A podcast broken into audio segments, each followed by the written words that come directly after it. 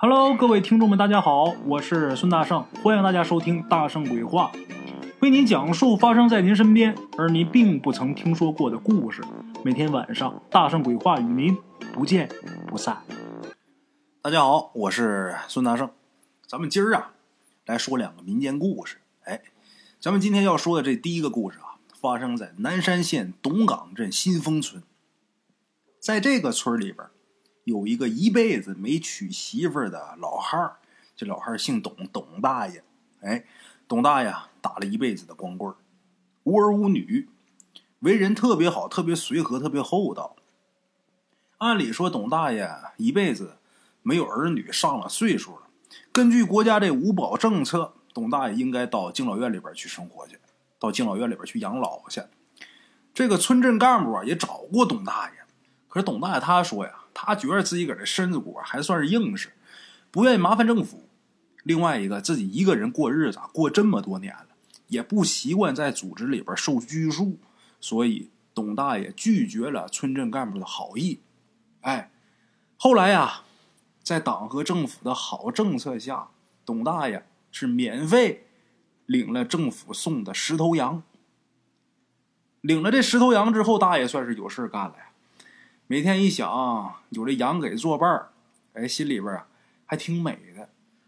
董大爷养这些个羊啊，虽然说是发不了什么大财，但是啊衣食无忧还是没问题的。哎，在村里呀，每逢见着人跟他打招呼，董大爷啊都特别开心。有的看见问董大爷放羊啊，董大爷哎放羊放羊。哎，董大爷您这羊长得不错嘛？是啊，放出来吃嫩草。长得好啊！哎，董大爷，你养了这么多头羊，花不少钱吧？哪儿花钱呢？这得感谢政府啊，政策好啊，都是免费送的。哎呦，是吗，大爷？您真有福气。哎，董大爷一天心里美滋滋的。话说有这么一天呢，董大爷跟往常一样上山去放羊去。眼瞧着这太阳啊，到了中午时候了，董大爷呢，跟着羊群是。东走西走的，心里边啊，自己也念叨：这人呐，不服老不行啊。跟着羊群跑啊，真是有点吃不消。就这样，董大爷觉得自己这个身子有点累，就倚在一块石头上啊抽烟。可是没想到，就这时候，董大爷低头一看，发现自己这个脚底下这地方啊有血渍。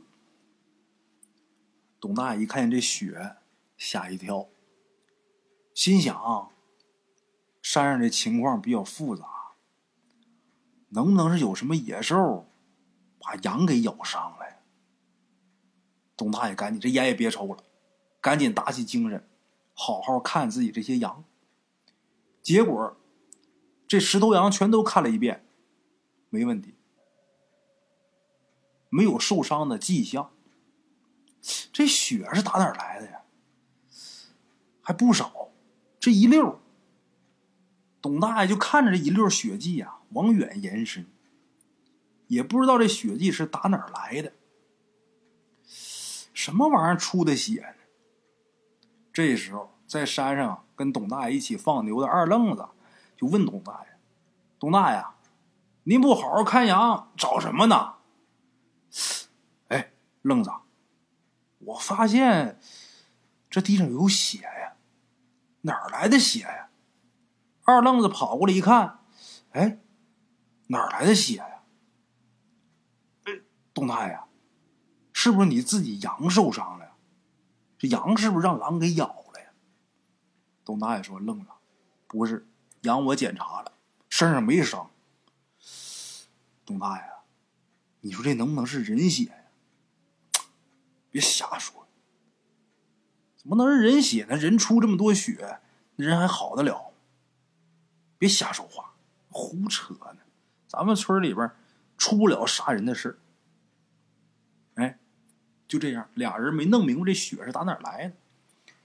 这二愣子跟董大爷俩人啊，顺着这溜血迹走了能有几十米，俩人眼前呐看见那么一洞。这个洞呢，洞口呢，也不是说多大啊，不大，直径也就是七八十公分。这洞也不深，也不知道什么东西到的洞啊。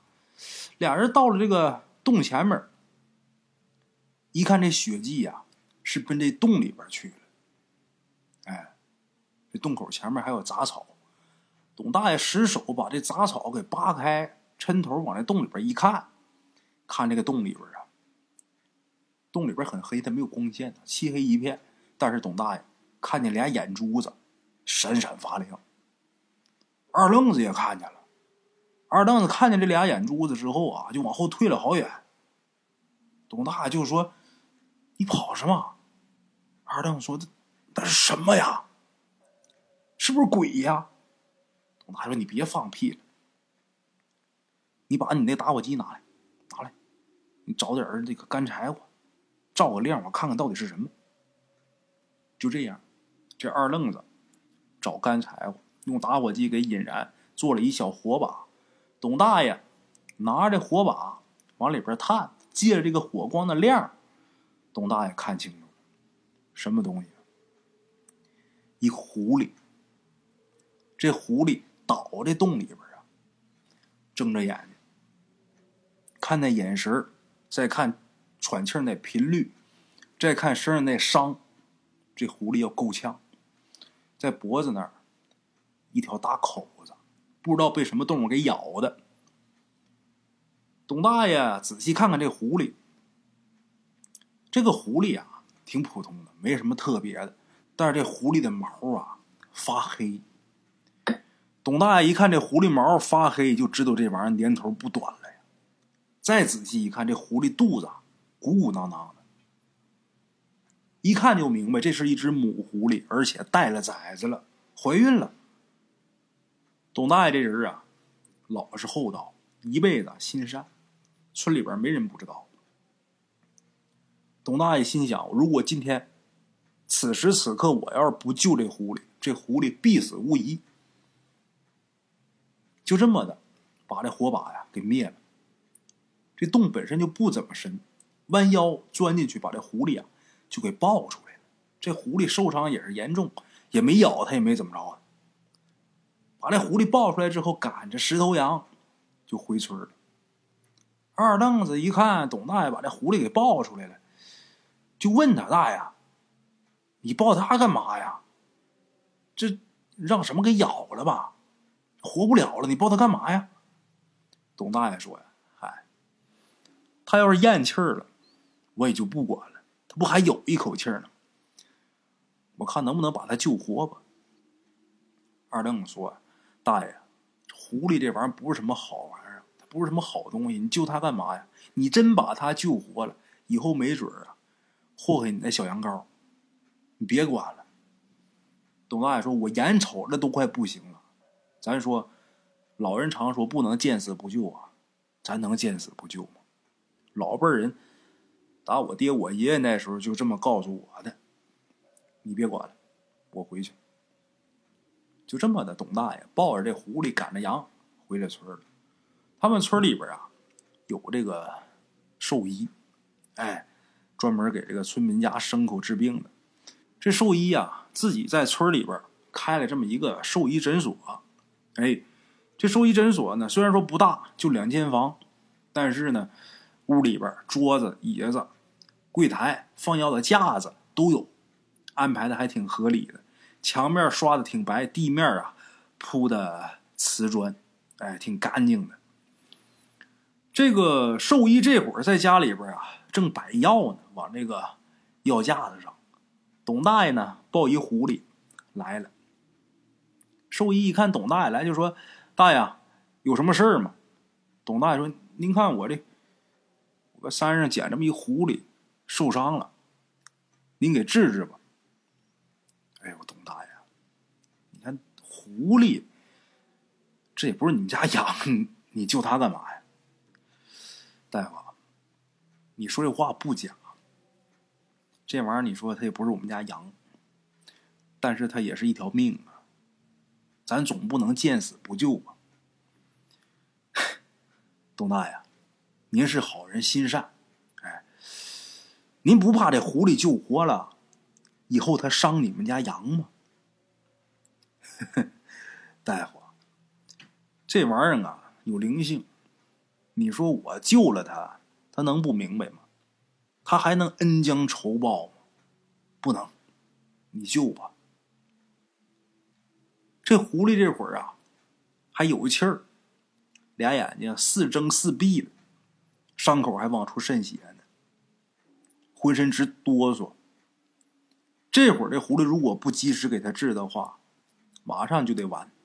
董大爷心里边着急，催这兽医：“您赶紧给治。”这兽医呀，一看董大爷这个死心眼儿，非要救这狐狸，心里边呢不愿意给他治。为什么？因为这狐狸董大爷捡来的。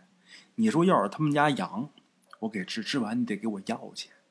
可是这狐狸你捡来的，你说我给你治，治完之后我跟不跟你要钱呢？你要说家财万贯也行，你说一老孤寡不好弄。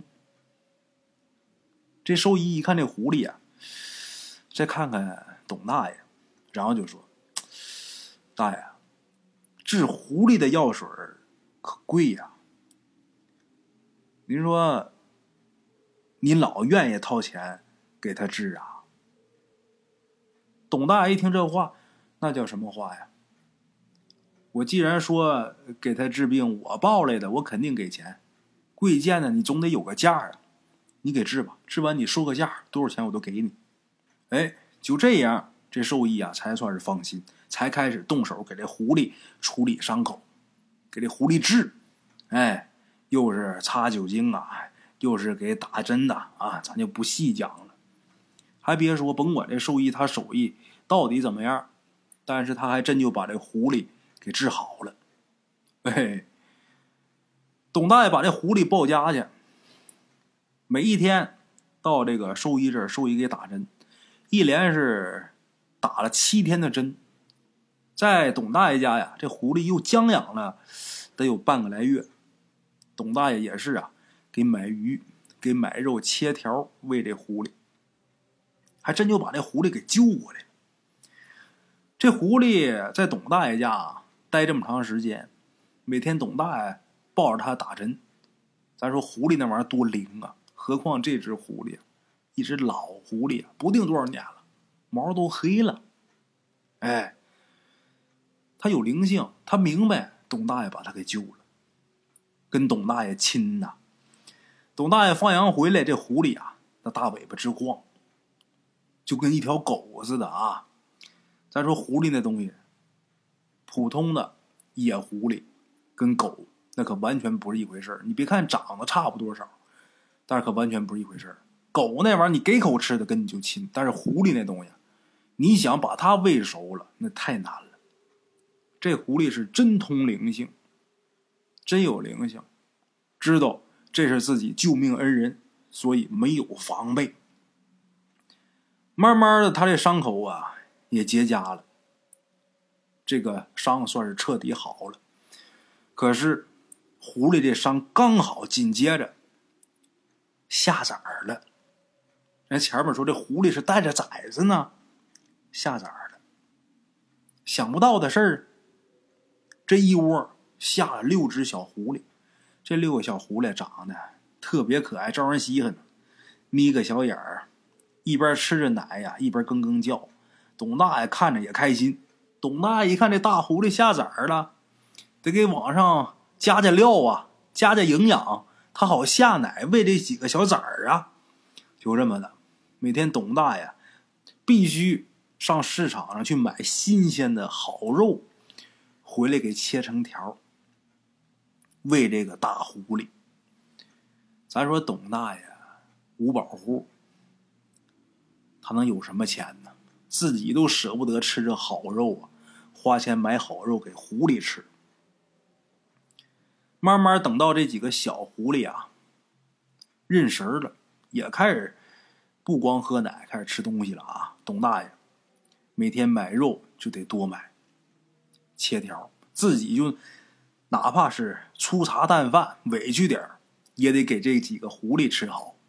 哎，简言杰说，有这么一天早上起来，董大爷跟往常一样。到市场去买肉，回来喂这几只狐狸。可是今儿一进屋，这几个狐狸啊不见了。董大爷也有点蒙圈呐，心里边还想呢，怎么走了呢？是不是我喂的有点不够用啊？招待不周啊？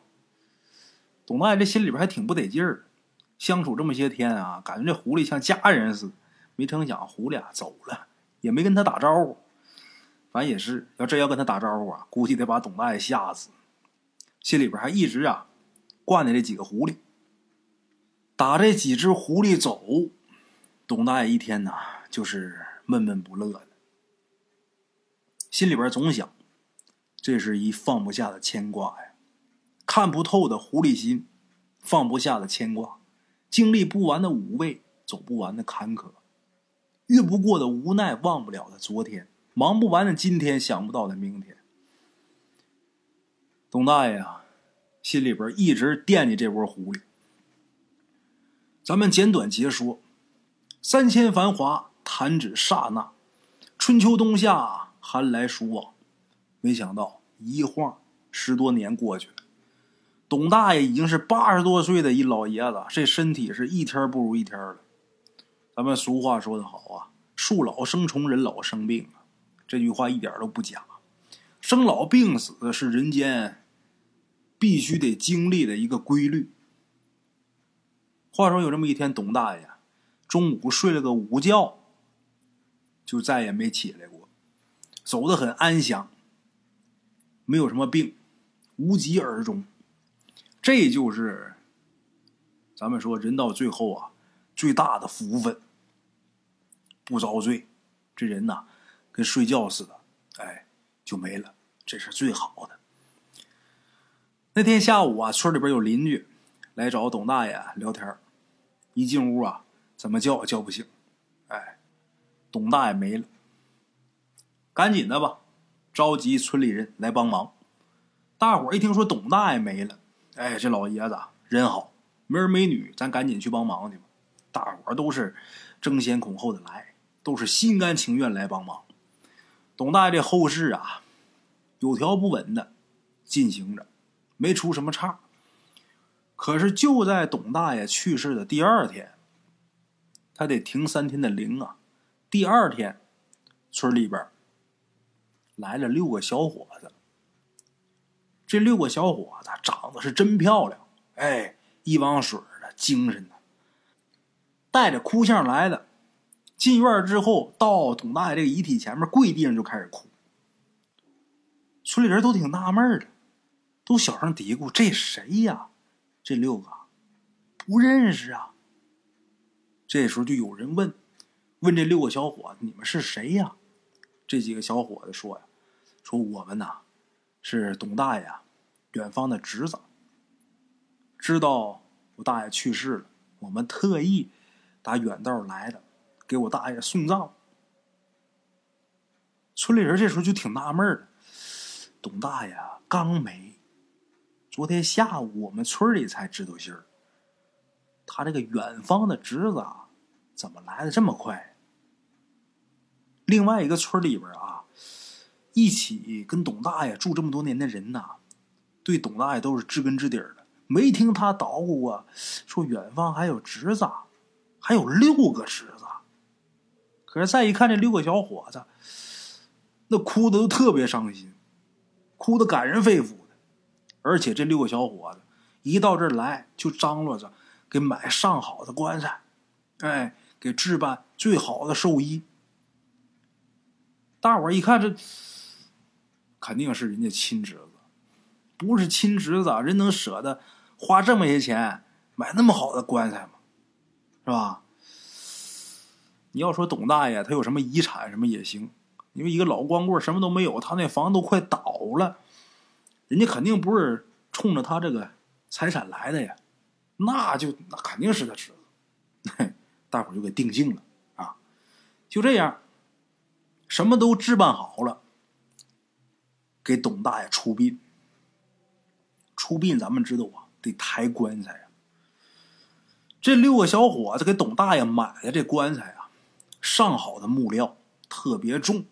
哎，按理说儿子得抬头杠，董大爷没儿没女，这头杠就是这侄子抬呀，就这六个小伙子，不光是头杠，抬棺材一共八个人，人家就能出六个，而且这六个小伙子劲儿都大，告诉别人了，不用八个，就我们六个就足够了。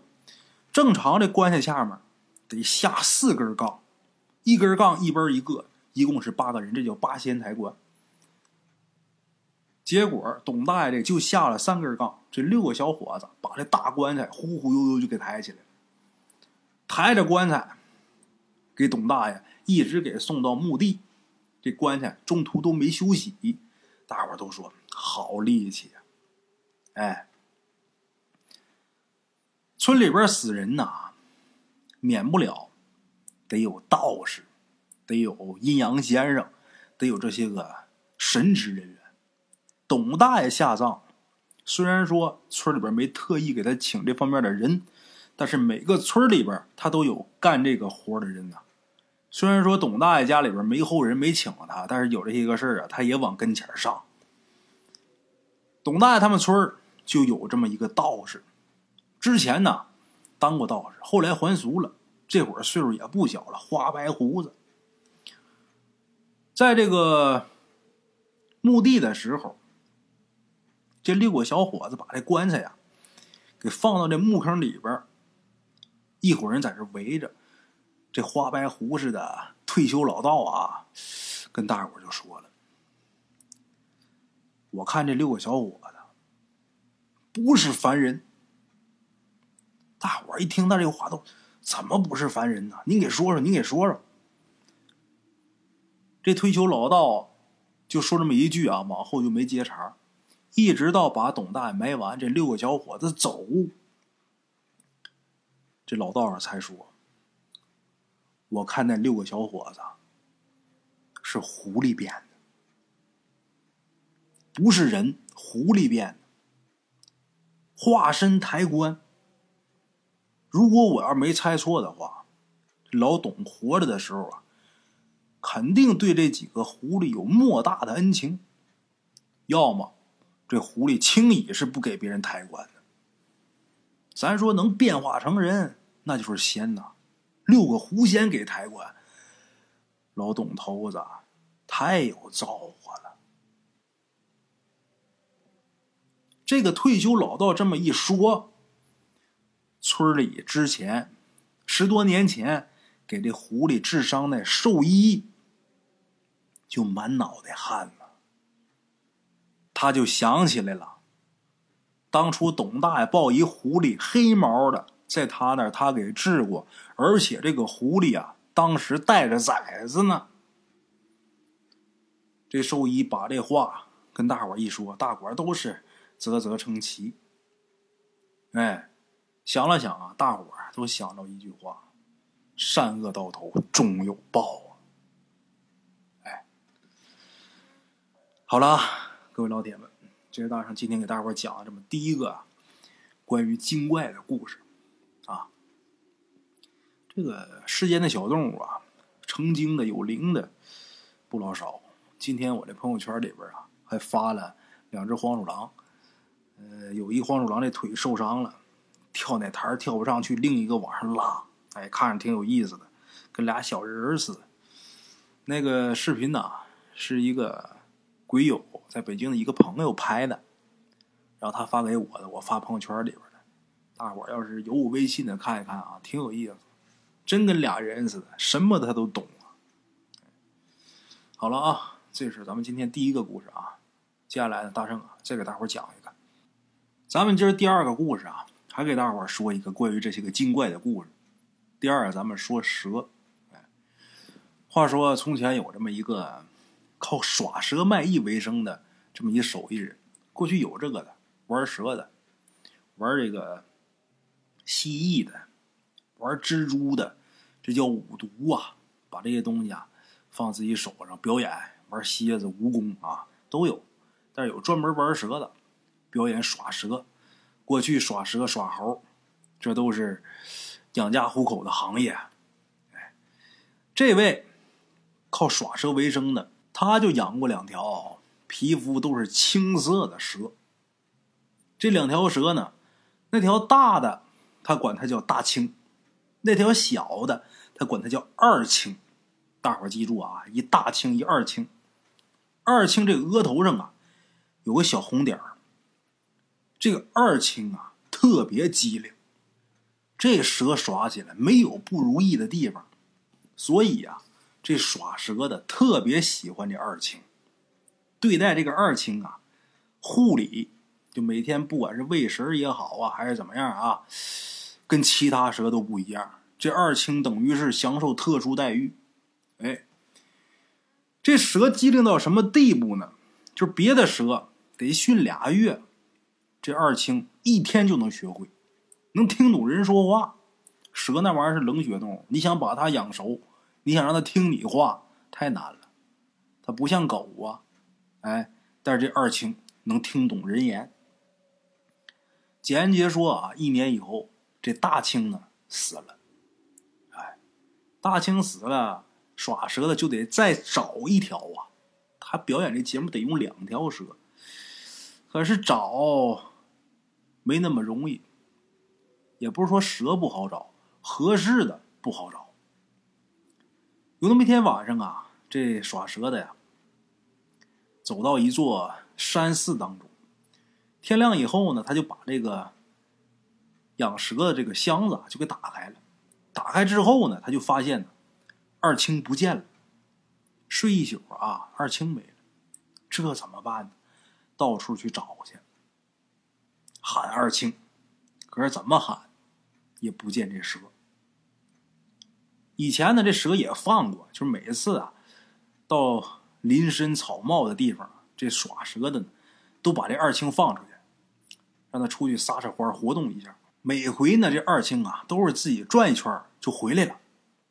可是这回呢，不知道什么时候跑的，这耍蛇的呀，就寄希望这二青能跟以前一样自己回来，在这个山寺当中等着吧，苦苦等待，等了好长时间，这二青也不见回来，一直等到中午，这二青也没回。天蒙蒙亮，这蛇丢的呀，发现蛇丢的，中午了，蛇还没回来。最后，这耍蛇人呐绝望了，没精打采的打在寺院里边往出走。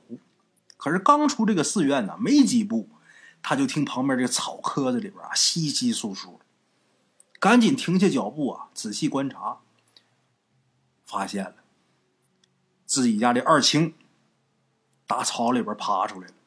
哎呦，把这耍蛇的乐坏了，又惊又喜呀！这二青回来真高兴，就跟捡着什么宝贝似的。赶紧把担子放下，哎，在路边啊歇着。这二青呢，爬出来之后也停下来了。不光他回来了，他身后啊还跟着一条小蛇。这耍蛇人一看这情况，就跟二青说：“就说二青，我还以为你跑了呢。这是你带来的吗？你借出来的呀？啊，行啊，来吧。”说这话，这耍蛇的啊，就拿这个食儿喂二青。喂完二青，又喂小蛇。这小蛇呢，看见这耍蛇的也没离开，但是盘成一盘给他食他也不敢吃。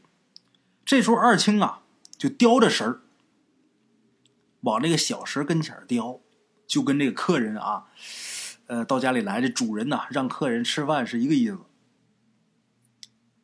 这个二青把食物叼过去，那小蛇就吃。哎，吃完之后，这耍蛇的再给这小蛇啊，就张嘴吃东西了。吃完以后，二青自己就进这个蛇箱了。万没想到，二青领回这条小蛇也跟着进去了。这耍蛇的乐坏，得了，既然来了，训吧，训这小蛇。没成想，那小蛇啊，也挺灵。没照这二青差多少，很快呢，训练了就合格了，合乎要求了，跟二青啊没多大差别了。耍蛇的乐坏了，再一看这条小蛇也是青的，给他也起了个名这叫小青。二青跟小青，打那以后，这耍蛇的带着二青跟小青是四处的奔走卖艺，哎，挣了不少钱。对这个耍蛇的人来说呀，对这个蛇是有要求的。要么前面咱们怎么说，这蛇不好找呢？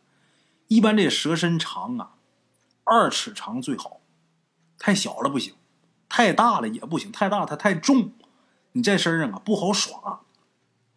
所以呢，这耍蛇的经常得换蛇。可是这二青啊，咱前面说了，特别灵，所以呢，它虽然是长很大，但是这耍蛇的舍不得放二青走。就这样，这耍蛇的就养了它得有两三年。后来这二青长到三尺多长，他在这笼子里边一盘，把这笼子都挤满了。这耍蛇的呀，也不得不把它给放了，让它回归大自然了。耍蛇的不杀蛇，哎。对蛇都好。有这么一天呢，这耍蛇的来到山涧，弄点好东西喂二青。喂完二青之后，祝福完之后，放二青出笼，把二青放出去。二青爬没多远，又爬回来了，然后啊，就盘在这个蛇笼外边。这耍蛇的一看这情况，跟二青啊挥挥手，就说呀：“二青啊。”我知道你有灵性，我说话你能听得懂，你走吧。这世上没有不散的宴席。打这以后啊，你隐身大山中，将来呀，你必然能成龙成神呐。你有这个灵气儿，这小笼子，你怎么能一辈子在这儿住呢？走吧，啊！结果这耍蛇的说完这个话，这二青好像真听懂了似的啊，真走了。这玩蛇的目送二青走了以后，过了一会儿，这二青又回来了。这耍蛇的心想：怎么又回来了呢？这回回来之后，看二青拿脑袋撞这蛇笼子，笼子里边还有小青呢。耍蛇的明白了啊，你这是要跟小青告别吗？好，这耍蛇的把这龙门就给打开，把小青给放出来了。小青放出来之后，跟二青两条蛇在一起缠着，互相吐着信子，好像是在说话似的啊。这耍蛇也听不懂。嘿，没一会儿，两条蛇一起走了。这耍蛇的心想，恐怕这小青啊也不能回来了，跟着二青走了。可是没想到，过了一会儿，这小青自己爬回来了，然后直接爬进这个蛇箱里边。就盘好了，好吧，你这是送送二青是吧？得嘞，走吧。这耍蛇的带着小青走了。打那以后，这耍蛇的到处去物色好蛇，但是一直啊也没找着。这小青慢慢也长大了，长大之后就不适合缠身上献艺了呀。后来呀，这耍蛇的找了一条小蛇，但是这蛇呀不好驯。始终是不如小青，但是这时候这小青已经长得像小孩的胳膊那么粗了，有点太大了。哎呀，那也没舍得放，因为新找这个不行啊，都养着。咱们划分两头，咱再说说被放走的二青。起先呢，这二青在山里边活动打柴的呢，也经常能看着他，大伙也不伤他。可是过了几年以后呢，这二青啊，就长大了，长太大了。能有多大呢？最起码得碗口粗。这蛇如果说长到碗口粗，最起码它得有三米来长。长到那么大之后，这蛇就开始追过路的人了。那么大一条蛇，谁看不害怕呀？还青色的，所以好多过路人呐，不得不防备。尽量能不走二青所在的那条山路就不走。话说有这么一天，这耍蛇的正好是经过这儿，在这儿走的时候，突然间一条大蛇猛的打草里边出来了，把这耍蛇的给吓得没命的跑。那大蛇在后边紧追不放。跑的时候，这耍蛇的回头一看，他玩一辈子蛇呀，他对这蛇熟悉呀。回头一看，这蛇快追上来了。但是再一看，看见这条青蛇头上有一个很明显的一红点儿，看着这红点儿，这耍蛇的才醒悟过来。哎，这是自己几年前放的二青啊！这耍蛇的赶紧把担子放下去，喊二青，二青。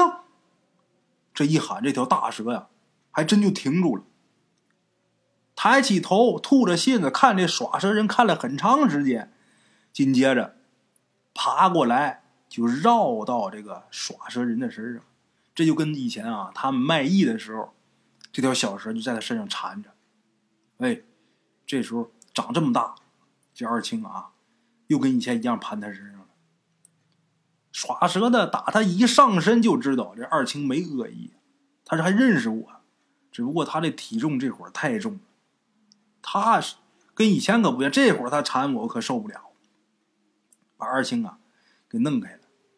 弄开之后，二青落了地了，转头就奔这个蛇箱了，拿脑袋碰这蛇箱。耍蛇的明白呀，赶紧把这笼子打开，把小青给放出来了。二青见着小青之后，两条蛇缠一块儿，过了很长时间呢才松开。这时候这耍蛇的也明白了，这玩意儿是真通灵性啊，然后就跟这小青说。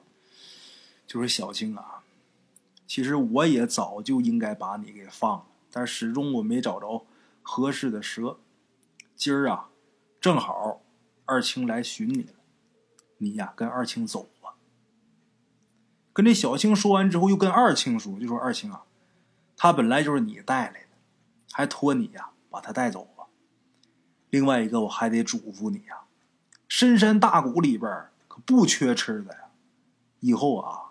可不敢再惊扰行人了。我告诉你，如果你再这么干的话，你得遭天谴。明白吗？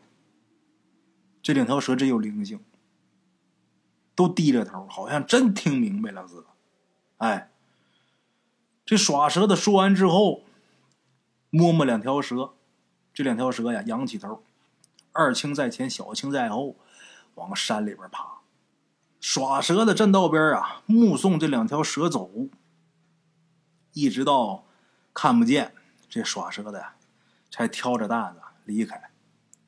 还别说，打那以后啊，这地儿还真就不闹蛇了。甭管是谁打这走，看不见有大蛇了。之前这二青总出来闹，自打这耍蛇的给他说了一顿之后啊，还真就不出来了。后来至于这二青跟小青。两条蛇有没有成仙得道，那就不知道了。但是我估计，如果真像故事里边说这样这么灵，那成仙得道，迟早的。哎，好了啊，老铁们，咱们今儿这俩小故事啊就到这儿啊。感谢大家收听，明天同一时间，大山鬼话不见不散啊。的茶楼，人影错落。用声音细说神鬼妖狐，用音频启迪人生。欢迎收听《大圣鬼话》。Hello，大家好，我是主播孙宇。吃完了饭，然后就回到自己的课室上啊。喜马拉雅、百度搜索“大圣鬼话”，跟孙宇、孙大圣一起探索另一个世界。那天山女子独守空城。感谢鬼友们，感谢鬼友们，感谢鬼友们一路陪伴。大圣鬼话，见字如面。欲知后事如何，且听我下回分说。